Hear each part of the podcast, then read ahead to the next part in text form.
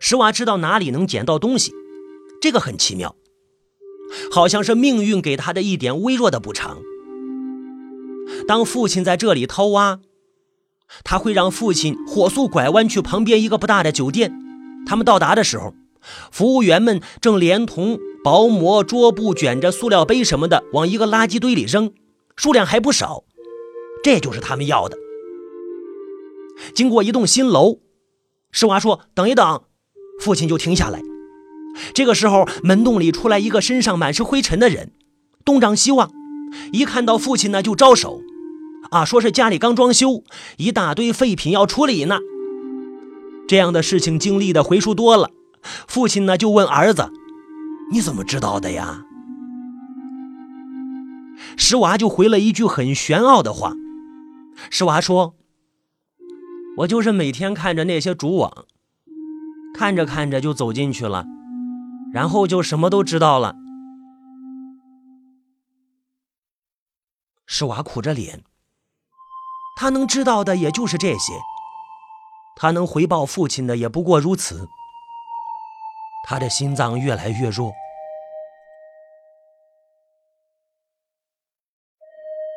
他们经过某某公园，旁边的林子里真有一些身份不明的女人在那里徘徊。石娃就问道：“他们是做那个的？”嗯父亲的笑容有点诡异，又有点不好意思。不全是，嗯，不过价格很便宜。石娃便不再作声。父亲并没有十分老，他想起母亲，他知道生活会粗糙到何种地步，活着已经很难。那天父子俩在外面吃了两碗麻辣烫回来，心情还不错。因为住在城市边缘，他们要经过一个绿化带。闹市区寸土寸金，这里地皮相对闲散，就依着地形种了许多的树和花草，比较冷清。一个弯道过来，垂柳会拂在人脸上，石娃就傻傻的张开嘴，让柳丝轻轻的抽打他的嘴唇。父亲停下来，苍白的路灯下，一个闪着光的物件吸引了他。捡起来一看，是一个不大的镶满了水钻的钱包。打开一看，里边竟然还有三百多块零钱，哦，还有一张大头贴，是一个脸上还带着稚气的漂亮女孩。看起来运气不错，父子俩相视而笑。钱包呢，就由石娃拿在手里。前面矮黄杨上又看见了一块布，撕烂了。他们猜想，可能是一条暗绿色的薄纱裙什么的。父亲的表情暧昧的迟疑了一下，把它搭在手扶的横杆上，当抹布也好。夜已深了，偶尔有一辆车从弯道疾驰而来，迅速消失。离他们住处不远，有一线两米高的墙，原来是配合开奥运会而沿路修建的。为了遮住后面村落的凌乱呢，上面还有福娃的图案，如今被人拆得七零八落了。一度断墙，前面丢了一个大垃圾箱，旁边是一口茂生着水藻的野塘。经过那里呢，父亲习惯地停下车。捏着火钳和铁钩走过去，石娃呢就坐在轮椅里，对着远处的灯光摸索那个闪闪发光的钱包，掏了半天没什么收获。哎，父亲怀里的手机却响了，是二姐打来的。二姐，母亲过世之后，二姐就没跟家人联系过。二姐很神秘。不仅神秘，起头话就仓促，不近人情，像被什么追着，就问父亲有没有钱借他。呃，我，哎呦，哎呦，呃，父亲反应不过来，这哎呦哎呦几个来回，一句问候终究没有问出口，只是说道：“你不是开煤矿的吗？你你这现在煤价下跌，都做亏了。再说我跟他又不是合法夫妻。”哦，是呃这样啊，那个那个情况不好你就回来吧。我现在哪能回来？我得坚持。那你在你在做啥呀？你你这你在外头，一时跟你说不清，以后有机会再详说。反正是能赚大钱的生意。传销吧？不是。我我我带着你弟弟在城里拾荒嘞。呃，我我们那个知道，听大姐说了。有的拾荒的很赚钱的。哦，我现在身体也不好，看这哪赚钱啊？我 算了算了算了，我也是病急乱投医。二姐说着，气冲冲掐了线。啊，你在外面当心啊啊！呃，喂，父亲追着喊了一句，没声音。回到儿子身边呢，父亲叹了口气。忧心忡忡的说着：“哎呦，你二姐她人高气傲啊！哎呦，爬得高，跌得狠呐！哎呦，哎呦！”石娃把钱包捂在脸上，似听非听。登上车正要走呢，不妨一个女生突然说道：“那钱包是我的。”啊父子俩四下望了望，没见人。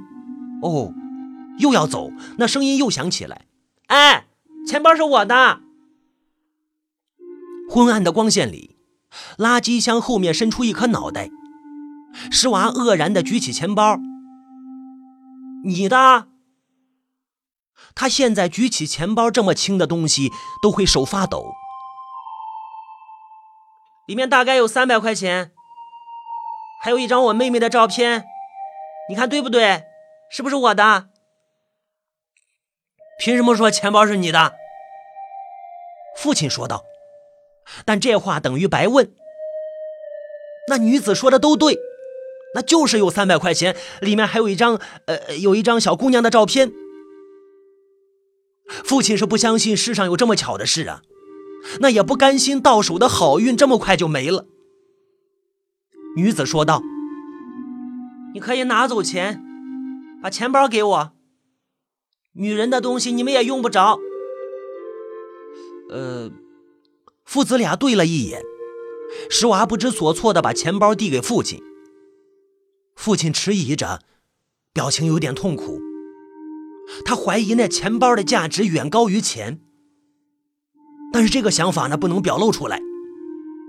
回头看了看缩在轮椅里的儿子，叹了一口气，手一伸，说道：“钱不要，给你。”那女子却没有出来接。父亲就把钱包轻轻地扔在路边的草地上。车踏上的腿正用力呢，女子突然又说道：“把衣服给我。”啊？父子俩又一次愕然了，在你手边的横杆上。哦，父亲拈起了横杆上那块轻软的纱，这是我的裙子。哟，事情变得让人费解起来。父亲突然跳下车，一把将钱包捡到手里。我看你是个骗子，我骗你什么了？反正。就不对，怎么不对呀？嗯，死一般的沉默。父亲又一次用力的蹬三轮车。如果你不明白的话，我可以告诉你，我我被人强奸了。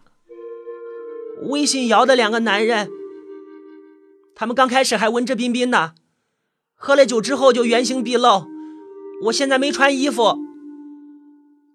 短暂的迟滞之后，女子的声音又清晰又镇定。呃，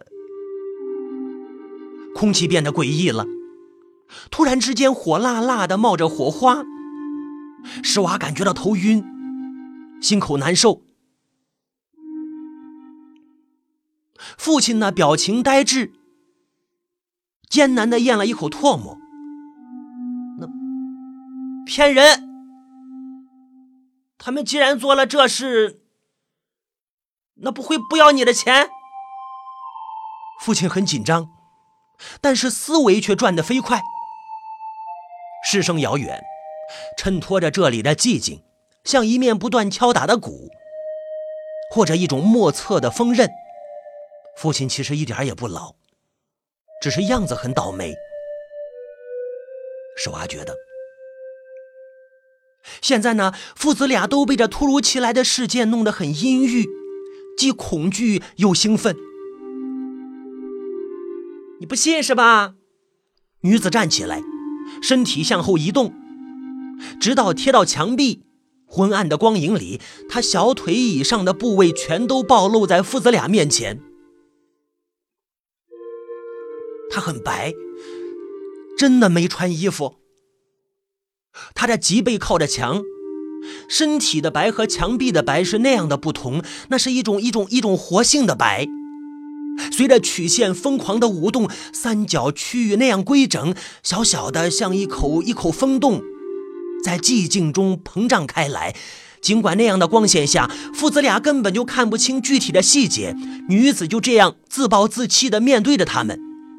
也许他用不着把自己暴露的这么充分，但是女子做了，没有一点恐惧，甚至没有羞怯，只有自暴自弃。她的镇定是不合情理的。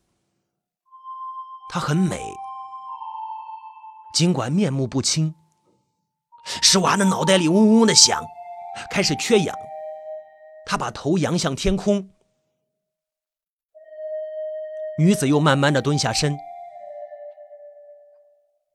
你，你的衣服嘞？父亲哑着嗓子问道。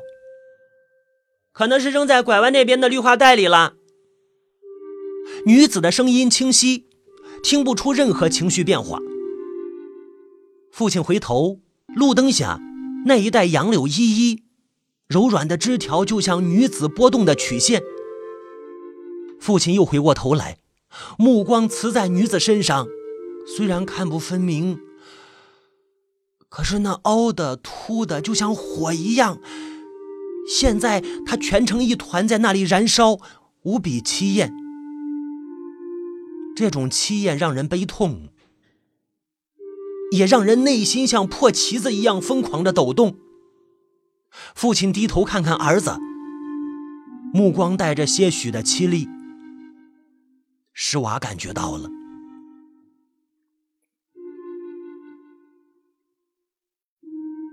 我快死了，爸。施瓦两眼茫茫的望着乌黑的天空，第一次，他把自己的痛苦的情状不加克制的表现了出来。父亲愣了一下，突然很羞愧，凄厉变成了悲伤。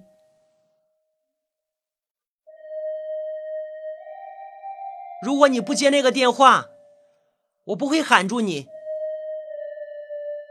你也是有儿有女的人。女子这么说道。呃，父亲低下头，按下了车闸，转身回去找衣服。你很难受吗？那女子又问石娃。石娃已经缓了过来。凄然的摇摇头，独自笑了笑。我没事。然后再没有看那女子一眼，仿佛她根本不存在。父亲找回一个天蓝色胸罩，一条同色的裤衩，还有一件小巧的白色背心，和钱包一道，又像是没好气，又像是很无奈的扔在路边。临走的时候父亲又嘟囔了一句他们强奸你又不要你钱那是什么人啊？那女子不做声。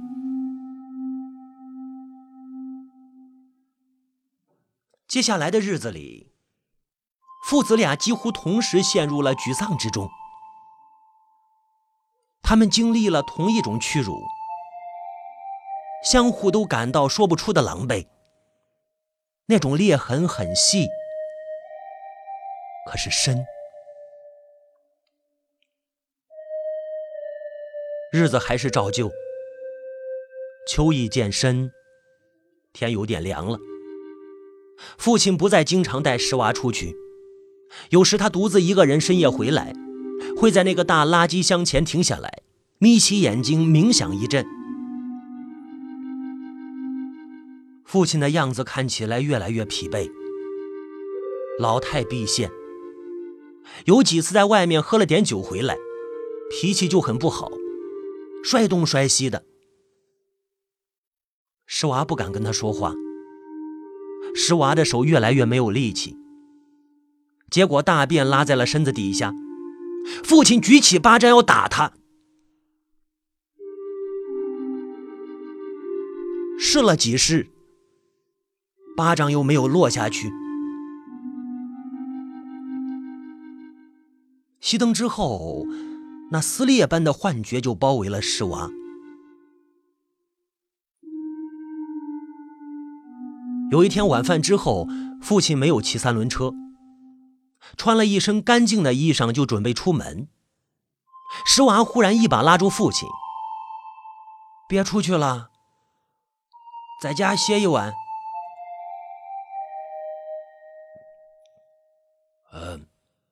父亲拨开儿子抖得越来越厉害的手，闷得很，出去走走。整天面对这样一个儿子，他应该很闷。半夜回来，屋里黑着，悄悄的掩了门。父亲坐到儿子床头，摸了摸石娃的额头。手向下滑，儿子的睫毛就在指尖滑动着。石娃没睡，良久，父亲忽然抽泣起来：“爸是不是越活越没有人样了？越活越……大家都这样活。”你能活出什么别的样来？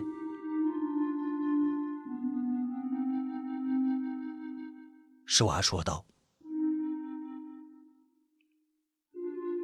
石娃知道父亲去了某某公园，还知道他被派出所打了一顿，脱的只剩一条短裤搜身，最后搞犟住了，跟一个协警吵起来。完了，又被打了一顿，他就拿头撞墙，派出所就把他放了。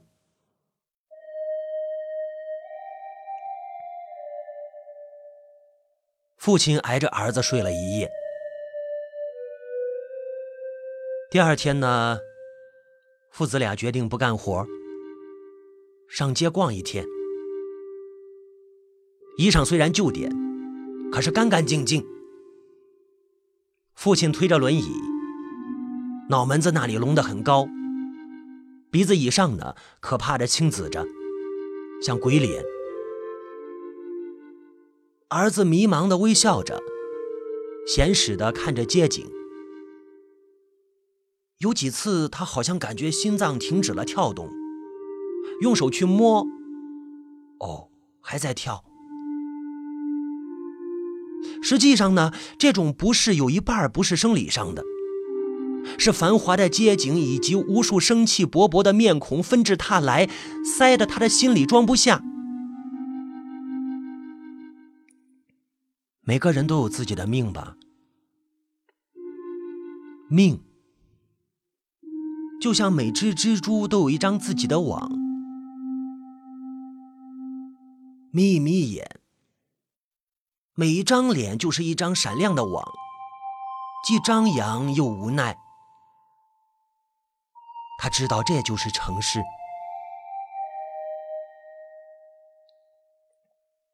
他们在市中心一条巷子里穿行，两边店铺林立，皮货、干货、纹身、理发、粥铺、超市、西饼屋，做什么生意的都有。沿路有人在惊异地注视着这对父子，其中有一双晶亮的黑眼睛砸在众多的目光中，紧盯着他们俩不放。啊，施瓦感觉到了，那目光尖利，像嘲讽又像亲热的打招呼。没有一双眼睛像他内容那么复杂复杂。施娃说。你应该把额头看一看。不用，过几天就消肿了。可你两只眼睛都是血红血红的，别把视网膜冲坏了。他们看到纵横交错的巷道前面有一个诊所，玻璃门里面那个戴眼镜的年轻医生坐在桌前，看着父亲肿胀的脑门，预先把微笑送了出来。在石娃的坚持下，父亲把轮椅挪到路边，自己走进了诊所。医生带他进了里间，拉上了白布帘，让他躺在一张皮椅上，翻开他紫肿的眼皮。石娃茫然地四望着挨挨挤挤的楼群，纷繁的色彩与喧闹的人声让他感觉到感觉到疼痛。那双黑眼睛落在他身上。先前的尖利与嘲讽没有了，变得坦然而亲切。那双眼睛，那双眼睛向他靠近。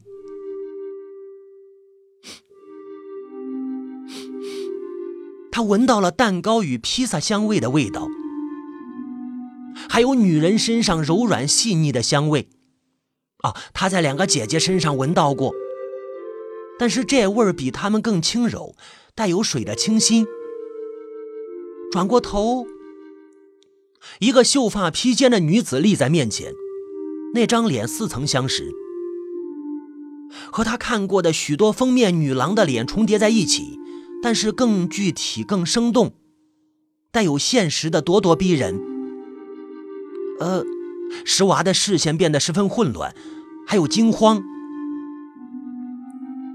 女子冲他忧郁的笑了笑，把一袋点心轻轻的放他怀里。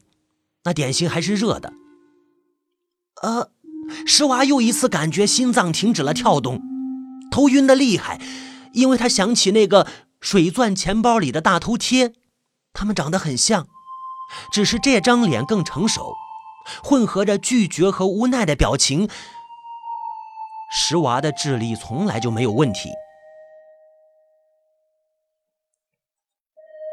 想起来啦。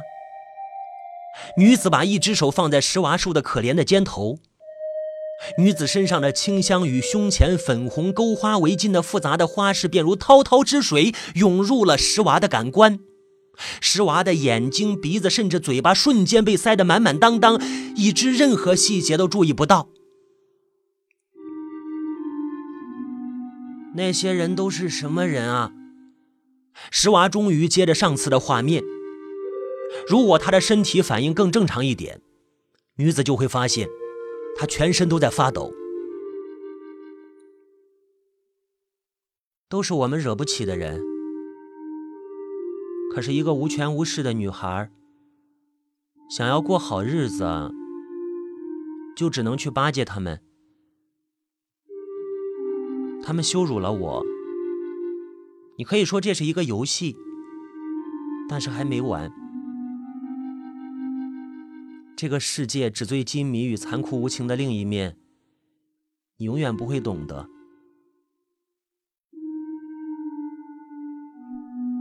女子低声说着，握一下小拳头，像是给自己打气，然后如同来时一样，突然飘然而去。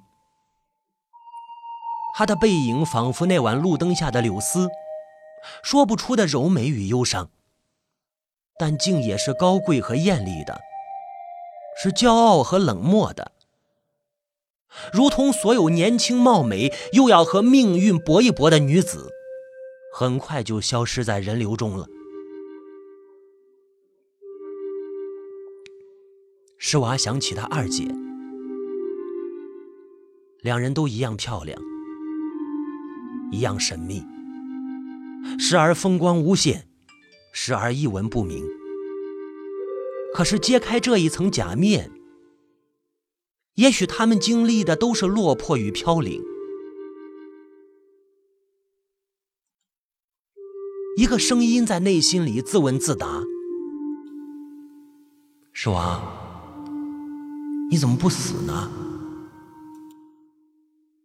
我也不知道啊，我想活。你活得累吗？累。可是我想活，为什么？因为诗娃看到满世界都开着雪白芬芳的花，就像那女子俏丽的脸，像她娇媚的肉身，她一直在怒放。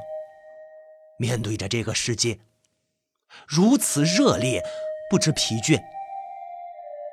虽然和他一点关系都没有，但是他们始终在。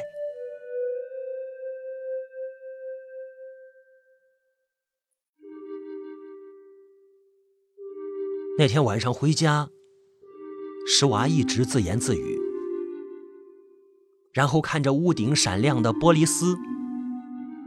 他的一生慢慢的变成蛛网，伸展开来。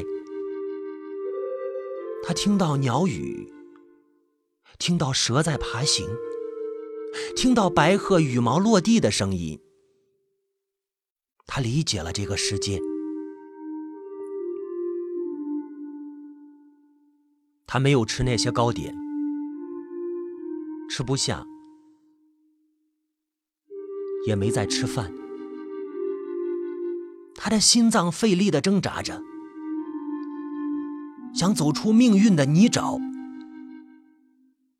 他想自己撑不了几天，用不着这样，但是他还是做了。他希望保有着最后的一点尊严，并把他带走。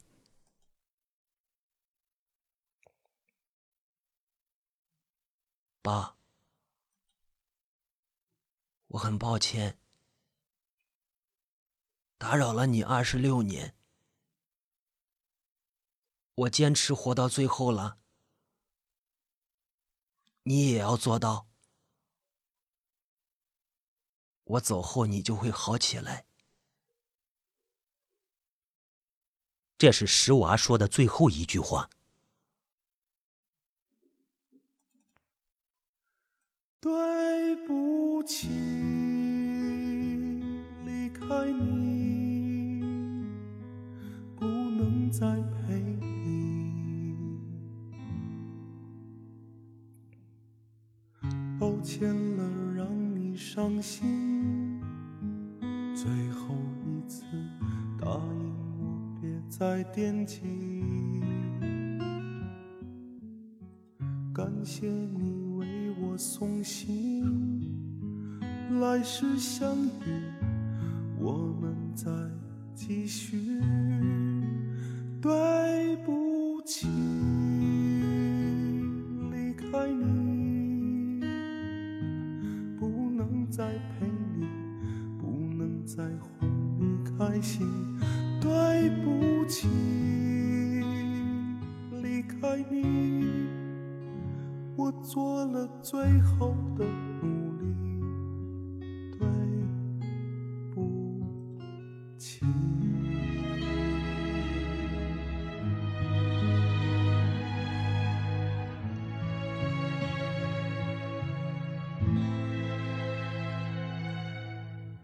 最后这道路难行，只因留恋有你在的世界。你可要保重自己，我会分离，快些轮回找你。